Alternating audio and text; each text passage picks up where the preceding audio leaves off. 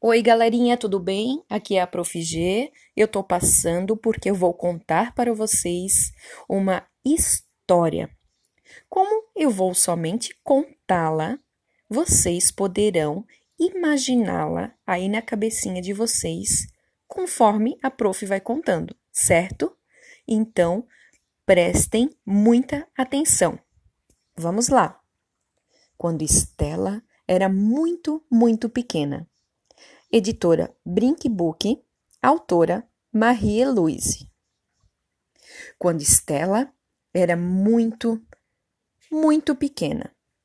Quando Estela era muito, muito pequena, ela achava que era uma tartaruga. Depois achou que era um peixinho dourado. Mas ser um cachorro era bem melhor. Quando Estela era muito, muito pequena, ela vivia em uma casa muito, muito grande. Ela podia ver o mundo inteiro de cima do sofá da sala. Estela não conseguia abrir as portas, espiar pelas fechaduras, nem mesmo amarrar os sapatos. Mas conseguia apostar corrida com seus patinhos de borracha na enorme piscina olímpica. Estela ganhava sempre. Quando Estela era muito, muito pequena, as palavras pareciam formigas correndo nas páginas. Borboletas voavam nas paredes e as xícaras caíam da mesa sem mais nem menos.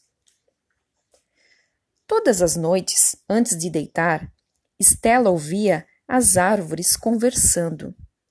Elas contavam histórias de como seguravam o céu com seus galhos e de como faziam cócegas na barriga das nuvens menores. Quando Estela era muito, muito pequena, ela explorava a grande floresta tropical que ficava atrás de sua casa. Ali, ela via um tigre feroz e enormes cobras venenosas. Insetos gigantes zumbiam em volta de seus ouvidos.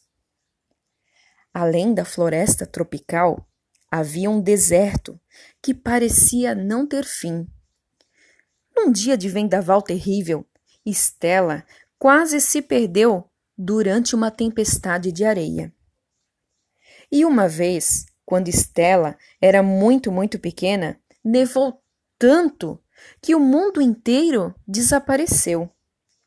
Mas agora que Estela cresceu, ela dá de comer aos peixes.